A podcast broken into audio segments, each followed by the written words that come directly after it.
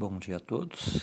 Sábado, dia 29 de fevereiro de 2020. Queria pensar com vocês sobre uma frase que já ouvi algumas vezes e não concordo com essa frase. Se conselho fosse bom, não se dava, se vendia. Eu acredito que todo conselho bom deve ser ouvido, deve ser avaliado e deve ser colocado em prática. Então vamos pensar hoje em alguns conselhos bíblicos como sempre faço, vamos pensar em três conselhos bíblicos. O primeiro tem Provérbios, capítulo 7, verso 11. E os seus pés não paravam em casa. Primeiro conselho: não faça da rua a sua casa. Romário, uma vez, dando uma entrevista, ele disse: A rua é o quintal da minha casa. Tem uma música que diz: Se essa rua, se essa rua fosse minha.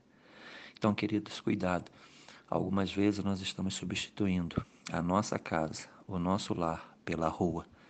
Nem sempre será uma boa escolha. Esse é o primeiro conselho.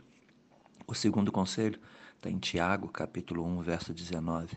Seja tardio para falar e pronto para ouvir.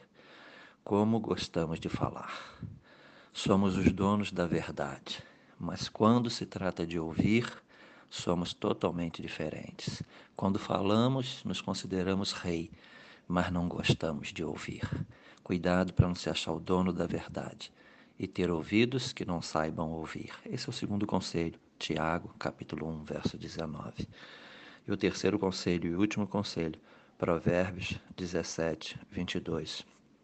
Um espírito abatido, um espírito frouxo, faz secar os ossos.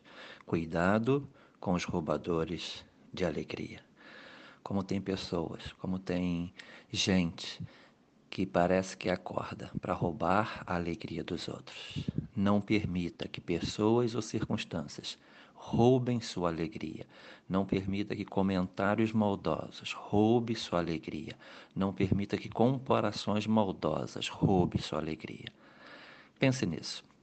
Que Deus te abençoe. Provérbios 7:11. E seus pés não paravam em casa. Tiago 1:19. Seja tardio para falar e pronto para ouvir.